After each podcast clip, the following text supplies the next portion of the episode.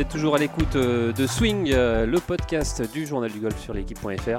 Et maintenant, on va parler de notre débat du jour. Blessure à répétition, toutes les parties du corps sont susceptibles d'être touchées. Euh, le corps des pros et même des amateurs est mis à rude épreuve. Alors, messieurs, la question du jour est simple le golf est-il un sport dangereux?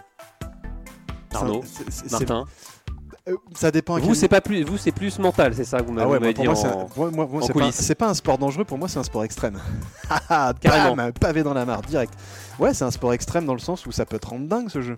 Et ça rend dingue que tu sois, euh, que tu sois euh, le numéro 1 mondial ou que tu sois le, gars qui vient de commencer le golf et qui vient de taper sa première balle et qui se dit tiens j'aimerais bien taper la deuxième et qui n'y arrive pas. Ah Et ça, ça te teste ou même, même qui n'a pas tapé sa première balle d'ailleurs. Hein, on, peut faire 10 airshots, on peut faire 10 airshots dès, dès le début hein, et déjà être énervé. Donc, Ardo non, non, mais c'est un sport euh, dangereux, surtout pour les, euh, surtout pour les joueurs euh, professionnels. il faut qu'ils fassent attention. Les amateurs, s'il suffit de, se préparer un tout petit peu, ou même voilà, deux mouvements d'échauffement. Et c'est non, c'est pour pour nous les amateurs, c'est pas un sport dangereux. Après, c'est sûr que ça sollicite toutes les parties du corps, donc il vaut mieux quand même être en bonne santé pour pour jouer au golf. Allez, pour en parler, je vous propose tout de suite d'accueillir Olivier Rouillon, le médecin de la Fédération française de golf. Alors bonjour Olivier, alors vous êtes euh, le, euh, le, médecin de la Fédération française de golf. Alors docteur, est-ce que le golf est-il un sport dangereux, physiquement déjà? Non, le golf n'est pas du tout un sport dangereux si on le compare à d'autres disciplines euh, équivalentes.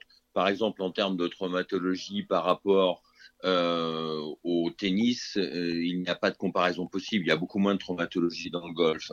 Si on prend par exemple le risque cardiovasculaire, dans d'autres termes, le risque de faire un arrêt cardiaque, euh, un accident cardiaque important sur un terrain de golf, le risque est très faible par rapport à ce qu'il est dans divers sports comme le tennis, faire un semi-marathon, etc. Donc, non, traumatologiquement parlant, le golf n'est pas un sport dangereux. D'ailleurs, c'est pas de façon unique et brutale que les gens se blessent, c'est par la répétition du mouvement. Et justement, les, blessures les, les, plus diagnostiquées chez les pros, parce que je suppose que c'est chez les pros où il y a le plus de, plus de blessures Alors, chez les pros, euh, il y a plus de blessures euh, que chez les amateurs, pour une raison qui est que non seulement c'est le mouvement répété, mais il y a les charges cumulatives. C'est-à-dire qu'un pro aujourd'hui s'entraîne entre 8 et 10 heures par jour. Donc l'accumulation des choses rend la blessure plus probable. Ensuite, chez les pros, il faut faire une différence entre les hommes et les femmes parce que euh, les blessures qui arrivent en premier ne sont pas les mêmes. Chez les hommes, ce sont les problèmes lombaires, les douleurs lombaires, et c'est d'ailleurs la première cause d'arrêt des carrières professionnelles euh, chez les joueurs. Chez les joueuses, c'est plus la pathologie du poignet qui arrive en premier. Mais on retrouve chez les hommes comme chez les femmes les problèmes lombaires, poignet et ensuite beaucoup plus loin le coude. Alors ça c'est vrai chez les pros mais aussi chez les amateurs? Chez les amateurs, c'est un petit peu différent parce que chez les amateurs, bien sûr, les problèmes lombaires sont assez fréquents, mais qu'est-ce qui se passe chez les amateurs? Le golf n'est pas la cause des, des douleurs lombaires chez l'amateur. Le golf ne fait que révéler le plus souvent un état préexistant qui est lié au vieillissement normal qui vous touche, euh, vous et moi. Euh, peut-être moi plus que vous, je ne sais pas. Euh, mais ce que l'on voit chez les amateurs, c'est beaucoup de problèmes liés à des défauts techniques, ce qu'on n'a pas chez les pros. Par exemple, les problèmes de tendons au niveau du coude, qu'on appelle les épicondylalgies ou qu'on appelait antérieurement tennis elbow ou golf elbow. Et ça, c'est beaucoup lié à des défauts de grippe, à des clubs inadaptés, au fait de taper sur des tapis avec un sol très dur en dessous, toutes choses qui n'existent pas chez les professionnels. Arnaud euh, Olivier, vous êtes le, médecin de la Fédération française de golf. Est-ce que depuis que, que vous êtes en, fonction, est-ce que vous sentez qu'il y a une, une, prise de, fonction, de conscience que vous êtes plus pris au sérieux euh, qu'avant ou comment ça est-ce que ça évolue à ce niveau-là au niveau de la Fédé, au niveau des pros, au niveau des amateurs que, que la santé euh, voilà, qu'on s'en préoccupe un peu plus dans le dans le golf ou de la préparation physique? Est-ce que vous sentez une évolution à, ce niveau-là euh, en France? Alors, en ce qui concerne le haut niveau, les pros sont de plus en plus conscients que le golf est un des rares sports où vous pouvez faire une carrière sur plusieurs décennies, trois décennies, euh, donc euh, gagner votre vie en jouant au golf sur trois décennies, mais que pour cela, il faut durer, que pour durer, il faut pas se blesser, et que pour pas se blesser, il faut travailler physiquement dans le bon sens. Et quand on a des alertes ou des problèmes physiques, les prendre en charge le plus rapidement possible. Donc oui, les pros sont aujourd'hui par moi et par d'autres, hein, beaucoup mieux entourés sur le plan médical, sur le plan de la préparation physique, dans des domaines comme la récupération, qu'il y a 15 ou 20 ans. moi, je suis à la fédération depuis 10 ans et j'ai vu cette évolution-là se mettre en œuvre de façon tout à fait évidente. Euh, c'est valable chez les hommes, c'est valable chez les femmes, à la différence que les joueurs peuvent monter des structures euh, privées en mutualisant parce que les revenus sur le tour européen, les gains sont beaucoup plus importants que chez les femmes où c'est plus difficile? Euh, et justement, chez les amateurs, est-ce que, voilà, on dit toujours qu'on ne s'échauffe pas assez, l'échauffement est indispensable pour quand, on, quand on va jouer une partie de golf Ou est-ce qu'on peut démarrer à froid comme ça alors l'échauffement, c'est indispensable pour deux raisons. D'abord, un, pour euh, mettre votre organisme aussi bien d'un point de vue ostéo-articulaire que d'un point de vue cardiaque, que d'un point de vue euh, de régulation de votre température, le mettre dans les meilleures conditions pour faire un effort. Donc ça, c'est la première chose. Deuxièmement, si vous vous échauffez correctement, vous minimalisez votre risque de blessure. Troisièmement, et ça c'est parfaitement démontré, il y a beaucoup de littérature euh, scientifique sur le sujet, si vous vous échauffez correctement, vous jouerez mieux, vous scorerez mieux. Alors est-ce que justement si il y a un danger mental sur le, sur le golf, est-ce que le danger mental euh, peut aussi entraîner des blessures et, euh, et, aller dans une espèce de cercle vicieux et rendre complètement dingue en fait? Je ne sais pas si je résume correctement votre question en disant est-ce que le golf rend fou? Si c'est ça votre question, la réponse est oui dans un certain nombre de cas. Est-ce qu'il y a des blessures mentales? Si vous voulez dire, y a-t-il des blessures narcissiques lorsqu'on pratique le golf? La réponse est oui aussi. Donc, pour être plus sérieux, bien évidemment, le golf c'est un jeu, euh, un sport où il faut être capable de gérer la frustration, ce qui n'est pas forcément très facile, en particulier chez nos très jeunes athlètes. Donc, les blessures mentales, je ne sais pas si c'est le terme le mieux adapté, il faudrait demander à des psychiatres, ce qui n'est pas du tout ma spécialité, mais il y a des souffrances euh, évidentes chez les jeunes athlètes euh, qui ont, euh, par exemple, une attente forte de leur entourage, de leurs parents quant à des résultats sportifs, des attentes fortes de leurs entraîneurs, que ce soit des jeunes athlètes qui sont dans le giron fédéral à travers les pôles ou de jeunes athlètes qui sont dans des girons complètement extra-fédérales. Donc oui, ce danger-là existe, on le connaît dans d'autres sports où ça a été peut-être plus flagrant que dans le golf, mais je crois qu'il y a les mêmes phénomènes dans le golf. Dans le tennis, on connaît l'impact de ces pères un peu euh, surprésents, euh, qui surinvestissent le projet de leurs enfants, principalement des filles limite, limite qui vivent par procuration la discipline de leur, euh, leur progéniture. Exactement, exactement, c'est exactement cela. Et c'est cela d'autant plus que, que ce soit dans le tennis ou dans le golf, les filles performent beaucoup plus tôt, beaucoup plus précocement que les garçons. Euh, c'est un constat qu'on peut faire, je ne sais pas si on peut l'expliquer, mais oui, il y a des souffrances là qui sont d'une souffrance d'ordre psychique et il faut être extrêmement attentif. Euh, c'est pour ça qu'on essaye d'avoir dans les pôles fédéraux en tout cas des suivis psychologiques et au moins de titre d'alerte. On l'a par le passé à plusieurs reprises euh, exfiltrer de jeunes athlètes d'épaule pour les remettre dans leur milieu familial, ou bien de façon définitive ou temporairement, puis les remettre dans les pôles fédéraux lorsqu'il nous apparaissait qu'il y avait ce, type de souffrance psychique. Alors Arnaud, dernière question pour euh, Olivier Rouillon, le médecin de la Fédération française de golf. Oui, euh, Olivier, pour, pour terminer, c'est la, question en un peu plus court. vous, quand on vous dit est-ce que le golf est un sport, que, comment vous répondez? Comment vous, vous pouvez convaincre les gens ou, ou pourquoi le golf est-il un sport ou le golf est-il un sport? Alors, un, le golf est un sport et je vais vous dire ce que je raconte toujours. Il se trouve que le médecin de l'équipe de France de handball, Pierre Sébastien, euh, qui a participé à ces multiples campagnes victorieuses de l'équipe de France masculine, est un de mes amis. Et j'ai eu l'occasion, il y a quelques années, de l'initier au golf. Euh, une première fois un matin, et où il avait euh, une vision en tant qu'ancien rugbyman et ancien handballeur proche de mais c'est pas un sport. Et le lendemain matin, je lui avais dit on va retourner à nouveau faire du practice, etc. Et il est arrivé le lendemain matin en m'avouant qu'il avait eu un réveil et surtout un lever du lit un peu difficile et même qu'il y avait des muscles dont il ignorait l'existence dans son corps et qui lui apparaissaient comme très présents après cette séance. Il est vrai que j'avais peut-être forcé un peu la dose puisqu'on avait dû taper des balles pendant une heure et demie, deux heures, mais c'était pour bien lui prouver les choses. Donc oui, le golf est un sport, et il suffit de l'essayer pour s'en rendre compte. Allez, ça marche. Merci beaucoup, euh, Olivier, euh, Rouillon, pour toutes ces explications. Et on, a, on en a appris beaucoup plus sur, euh, sur le golf et le, fait que sur, le golf. Vos sur vos problèmes mentaux. Exactement. Merci beaucoup, Olivier. Merci à vous, messieurs. Bonne journée. Alors messieurs, il fait très chaud en ce moment. ça vous donne envie d'aller jouer ou pas du tout? Vous préférez rester au frais, Arnaud? Non, non, bah, bien sûr que ça donne quand même envie, envie d'aller jouer. Après, on n'est pas dans le sud quand même, hein. il fait pas plus de, il fait pas plus de 40. Euh, ouais, pas loin là en ce moment. Euh. Ouais, on est à 35. C'est, voilà, Après, il faut un, faut un golf ombragé. Hein. C'est sûr qu'il vaut mieux un golf ombragé parce que un golf où il n'y a pas d'arbres, là, ça devient compliqué. Jouer en voiturette, c'est, du golf pour vous euh, aussi ou bah, c'est mieux, c'est mieux de jouer à pied, mais on peut jouer en voiturette.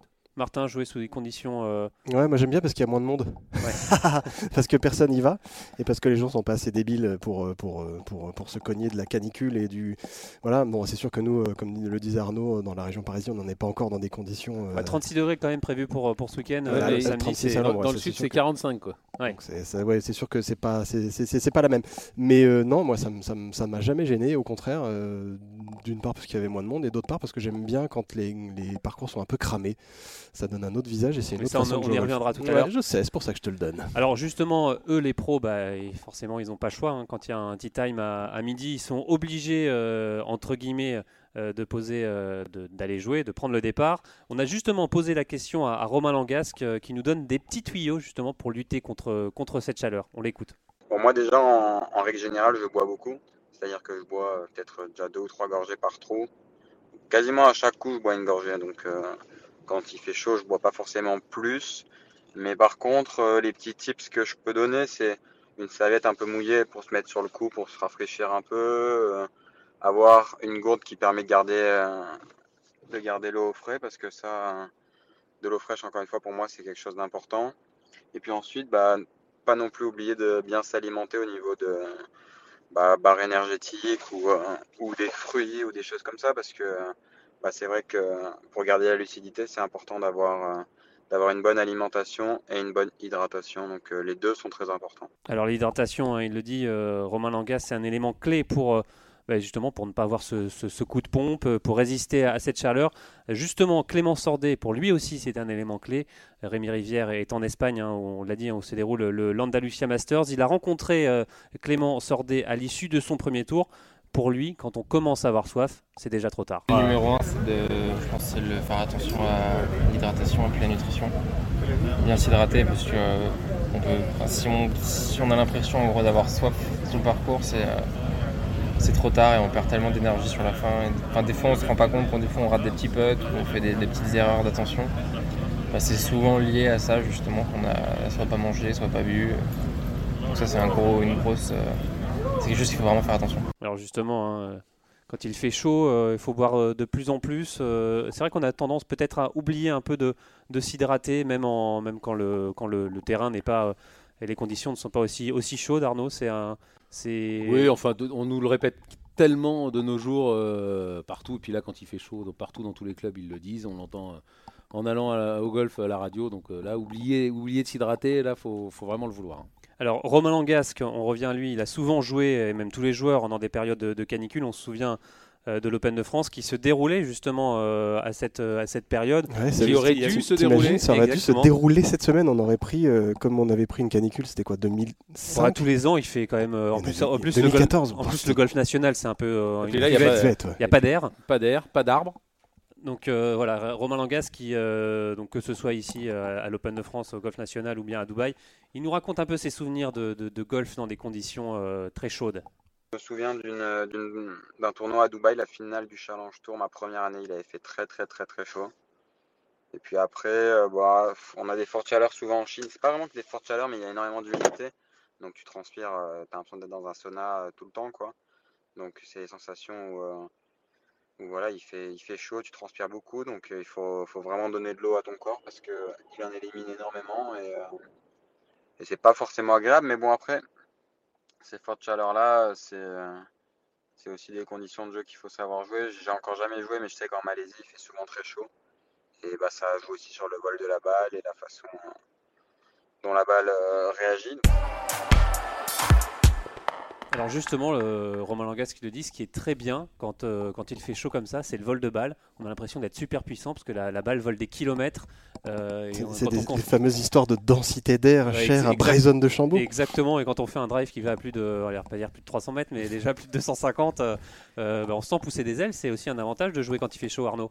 Oui, oui, je sais pas pourquoi je dis Arnaud. Non, bah non, moi non plus, je sais pas pourquoi, mais non, parce que Martin déjà drive à plus de 300 mètres. donc, bah, à l'aise quoi, les doigts dans le nez. Enfin, je veux dire, c'est la base, non? Non, non, mais c'est sûr que ouais, bah, de toute façon, on préfère, on préfère l'été hein, pour ça, par rapport à l'hiver. La balle, euh, la balle vole plus, donc bah, on a des plus petites cannes à taper derrière. Il y a quand même des points positifs, il ne peut pas y avoir des points négatifs. C'est un, ensemble parce que as, évidemment, tu as des terrains qui sont beaucoup plus secs, j'enfonce des portes ouvertes. Et ça, on y reviendra gigantesques. Je sais bien, mais c'est le style de jeu qui, euh, qui, qui, change au-delà du fait que la balle vole plus loin. C'est un terrain qui est, plus, qui, est plus, qui est plus ferme, donc il faut aussi s'adapter à ça. Les contacts de balle, bah, ils deviennent prépondérants parce que si tu, si tu l'as touché un peu avant, bah, ça rebondit dans tous les sens et tu fais des tops euh, sur des, des parcours très cramés. C'est ouais, autre chose, c'est un autre défi. C'est évidemment, il faut gérer euh, ce, côté, ce côté chaleur extrême. Voilà, euh, et les, pros ont leurs petites recettes et ils nous les ont, ils nous les ont données. Mais, mais ça aide quand même quand on n'est pas un très long frappeur à ah aller, plus loin, à sentir, voilà, avoir plus de positions de birdie. c'est en ça où tu dois aussi adapter ta stratégie. Ton parcours il change, il est différent, quoi. Ça c'est cool. Arnaud Position de birdie, on ira peut-être pas jusque là, Jean-Philippe, mais déjà des, aller plus loin. Des, cannes, voilà, aller plus loin et des cannes plus courtes. Après, quand pour on les birdies, on va se calmer. Ou même quand on rate un coup, bah, la balle elle roule des kilomètres, quoi. C'est agréable. sauf si elle va pas dans la bonne direction. Oui, exactement. Ou dans la forêt. Euh, alors, que, risque-t-on justement à jouer euh, sous des températures qui dépassent parfois les, 35 degrés? Je vous propose de poursuivre le débat en accueillant Olivier Rouillon, le médecin de la Fédération française de golf. Bonjour Olivier. Bonjour Arnaud. Alors euh, Olivier, on le disait, on est en train de débattre sur, sur ces fortes chaleurs. que risque-t-on à jouer sous des, des conditions extrêmes comme, comme celle-là? La chose que l'on risque en premier, c'est ce que le langage populaire qualifie de coup de chaleur. En fait, c'est une déshydratation aiguë avec euh, des symptômes qui vont aller de euh, se sentir pas très bien, avoir mal à la tête, jusqu'à des malaises type évanouissement. Ce qui est surtout important, c'est de, de se dire comment éviter euh, ce type de manifestation, quelles précautions prendre. Et euh, sur ce point, il y a certains éléments qui sont assez simples euh, à mettre en œuvre.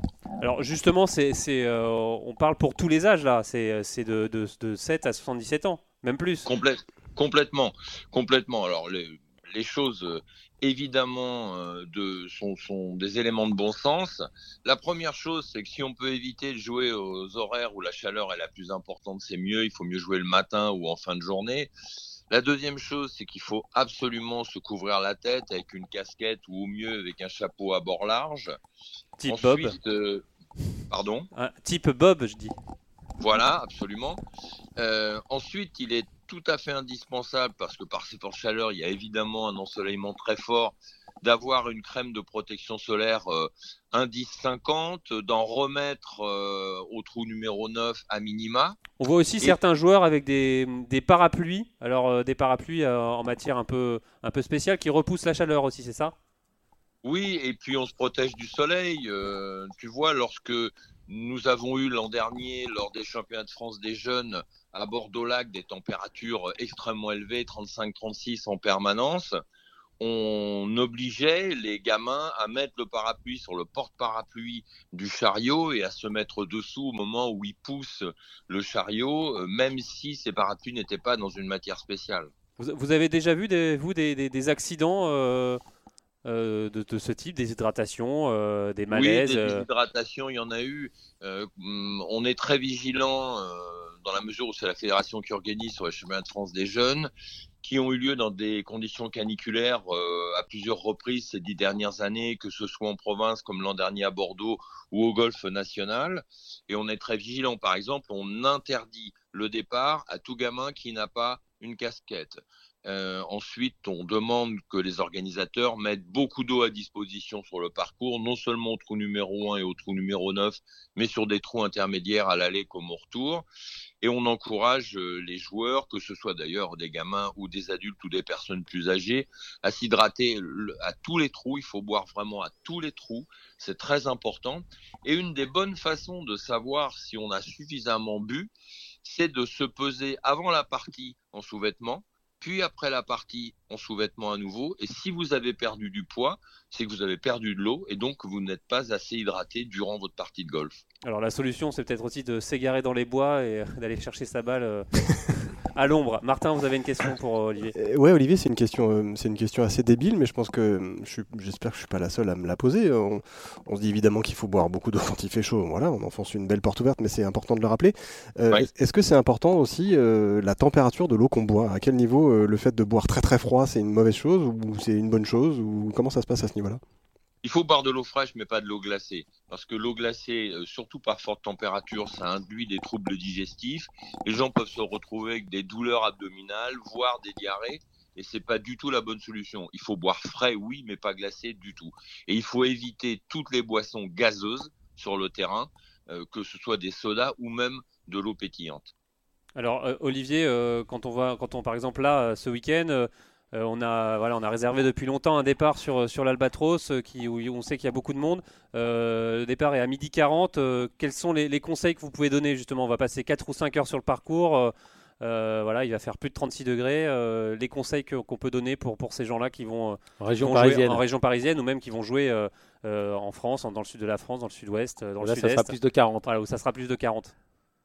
La première chose, c'est euh, effectivement ce qu'on a dit tout à l'heure, chapeau, protection solaire, parapluie monté sur le porte-parapluie sur le chariot. Si possible, utilisez plutôt un chariot électrique ou une voiturette, en particulier dans les golfs où il y a de forts dénivelés, parce que c'est que ça évite quand même les efforts, et on sait que les efforts par très forte température peuvent être dangereux sur le plan cardiovasculaire. Ensuite, en termes d'hydratation, commencez à s'hydrater lorsqu'on s'échauffe, c'est-à-dire au practice boire régulièrement quand on est au practice pendant les 20 minutes où on va taper des balles. Et puis ensuite sur le terrain, boire vraiment à tous les trous, tous les trous, tous les trous de façon extrêmement régulière. Euh, et encore une fois, essayer de d'éviter de, perdre du poids parce que ça permet de juger si on s'est hydraté correctement ou pas. Arnaud? Euh, J'ai une question plutôt pour le, pour le golf professionnel, mais ça peut, ça peut servir aussi peut-être aux, aux, amateurs, mais ça me semble plus, plus compliqué. En Australie, enfin l'Open d'Australie en tennis, ils, interdisent le, jeu en fonction d'une certaine température et, taux d'humidité. Euh, là, avec les températures qu'on a en France, est-ce que vous déconseillez à partir de, je sais pas, de, pour, par exemple pour les gens dans le, dans le sud, là où il va faire plus de 40, près de 45, est-ce que vous déconseillez comment Est-ce qu'il y a une température un peu seuil ou des conditions un peu euh, critiques?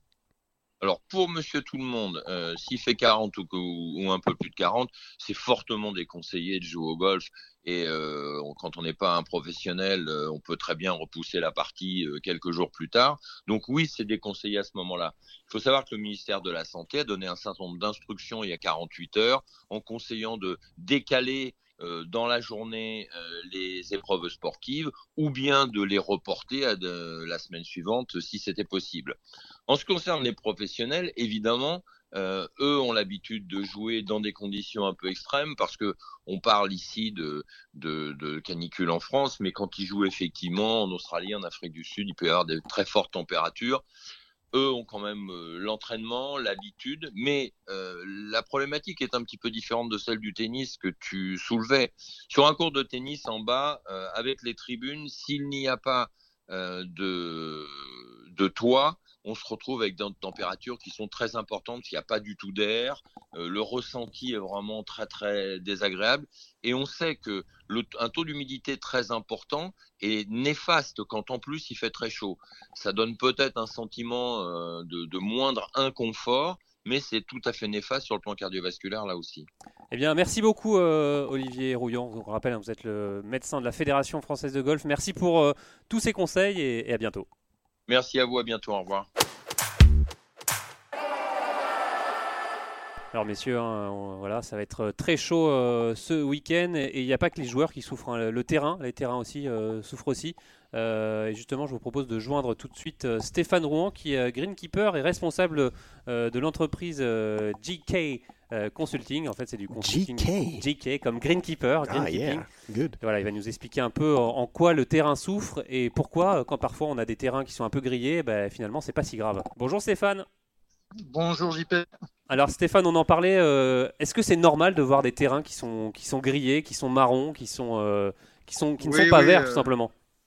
Tout, à fait. Bon, déjà, vert, c'est juste un, choix esthétique, enfin un choix. c'est une notion esthétique. C'est pas ce qui est le plus important dans le golf, mais effectivement, en fonction de la nature du sol, euh, de la disponibilité ou pas de, système d'arrosage et, d'eau, de la nature, de, du type de graminées et aussi de l'exposition, est-ce que c'est en forêt ou pas en forêt, on va pouvoir trouver, selon les golfs, bah, des choses plus ou moins disparates.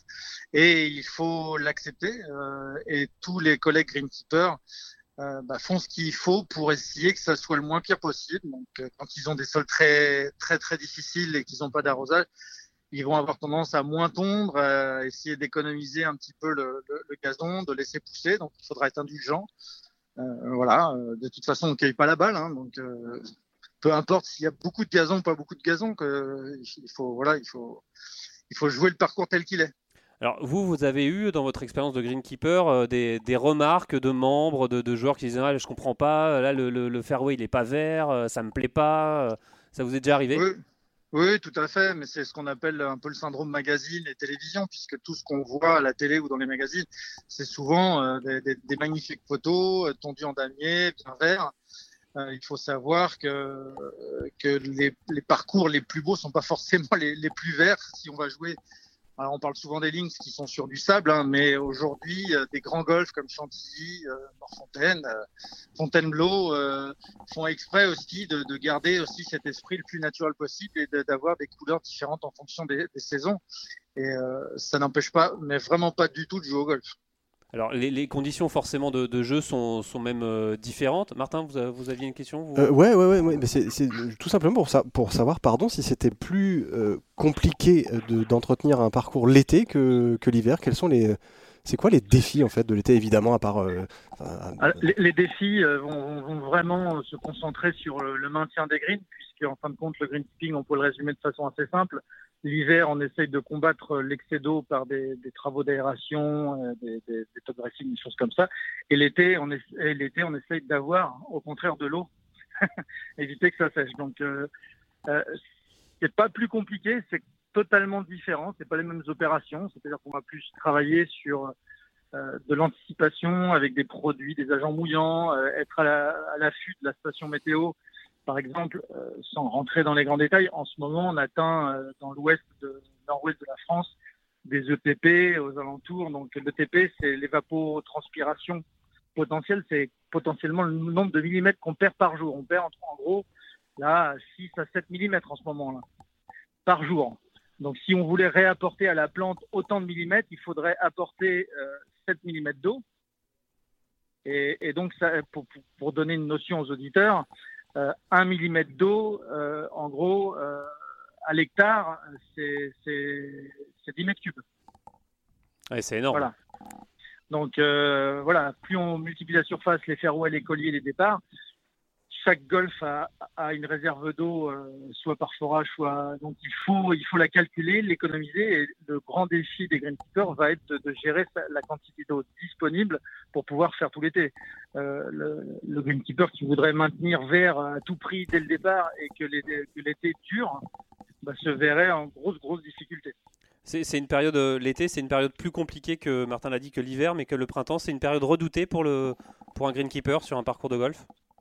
Non, non, non. Chaque, saison est, différente. C'est voilà, euh, euh, le printemps, l'hiver, l'automne. Euh, bon, après, on pourrait dire il n'y a plus de saison, mais chaque période est différente. C'est pas le même travail, mais c'est pas plus redouté. C'est des opérations et, des, des, réflexes différents qu'il faut avoir. Que ce soit sur les fréquences de tonte, les hauteurs de tonte, les opérations mécaniques qui sont pas les mêmes l'hiver ou, ou l'été. Voilà, c'est un travail différent mais c'est pas plus redouté. Alors Stéphane, vous êtes euh, consultant, c'est ça? Vous êtes euh, responsable de l'entreprise euh, GK Consulting? Consult? Oui, GK, on est en France. GK, vous, vous, vous, exercez sur quel golf et quels conseils vous donnez justement quand, quand, quand l'été arrive comme ça à ces, à ces différents golfs? Eh bien, eh bien j'ai la chance d'intervenir de, sur des golfs totalement différents, que ce soit des golfs boisés, un links, un, des golfs de bord de mer, et, et donc la priorité, ça va être les surfaces de jeu essentielles que sont les greens et les départs, d'avoir vraiment les meilleures qualités. Et ensuite, j'ai des golfs où il y a l'arrosage sur les fairways et des golfs où il n'y a pas l'arrosage sur les fairways. Le but, il est vraiment de maintenir un tapis végétal et la couleur est, vraiment secondaire, voire, tertiaire. Ce qu'il faut, c'est maintenir. Et donc, les, hauteurs de tonte vont être différentes euh, sur les fairways et sur les roughs en fonction du, fait si j'ai l'arrosage ou pas l'arrosage. La fréquence de tonte aussi. Ouais, pour, pour, pour, terminer. on sait que le, le, y a de plus en plus de, sécheresse, il y a de moins en moins d'eau. Est-ce que vous avez de plus en plus de, pression environnementale et, comment vous jugez euh, comment ça va évoluer à l'avenir? Est-ce qu'un un jour on pourrait interdire au golf d'arroser? Comment, comment vous voyez l'avenir?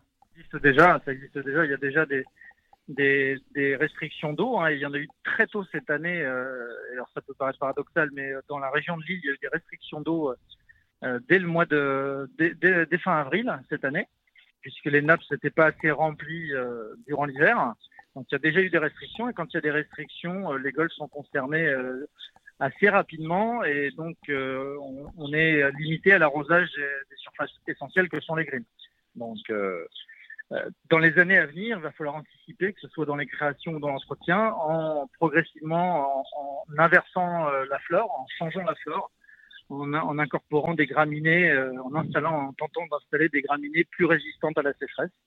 Euh, je sais que dans le dans le sud, il y a déjà des premiers essais qui se font euh, avec des variétés dites C4 hein, tropicales qui se mettent en dormance l'hiver, mais qui ont la capacité de résister beaucoup plus facilement à des chaleurs au-dessus de 25 degrés. Donc, je, sans dire de bêtises, il me semble que Simon Valmy à, à Terre Blanche va essayer d'inverser la flore de ses fairways avec un, un chien dent, un cynodon activant. Et il faut savoir qu'une une inversion de flore, c'est minimum trois ans de travail. Et effectivement, comme vous le disiez, on passe par un moins bien, mais il faut l'accepter euh, quand on veut changer, que ce soit pour perdre du poids ou pour faire euh, des performances sportives. Bah voilà, on est sur un être vivant aussi, le gazon, et il faut passer par des moments où on va faire mourir le gazon existant pour installer un autre gazon. Donc, euh, il faut, dans tous les cas, c'est ce que je dis, c'est mon message principal auprès des comités, des directeurs, des présidents, il faut faire confiance au greenkeeper, lui donner les moyens de faire ce qui est le mieux et avoir de la patience. On est là pour vous, on est là pour les golfeurs et voilà, on n'a pas le même maillot, mais on fait le même sport. Ça marche. Merci beaucoup, euh, Stéphane. Merci. Et à bientôt. Merci.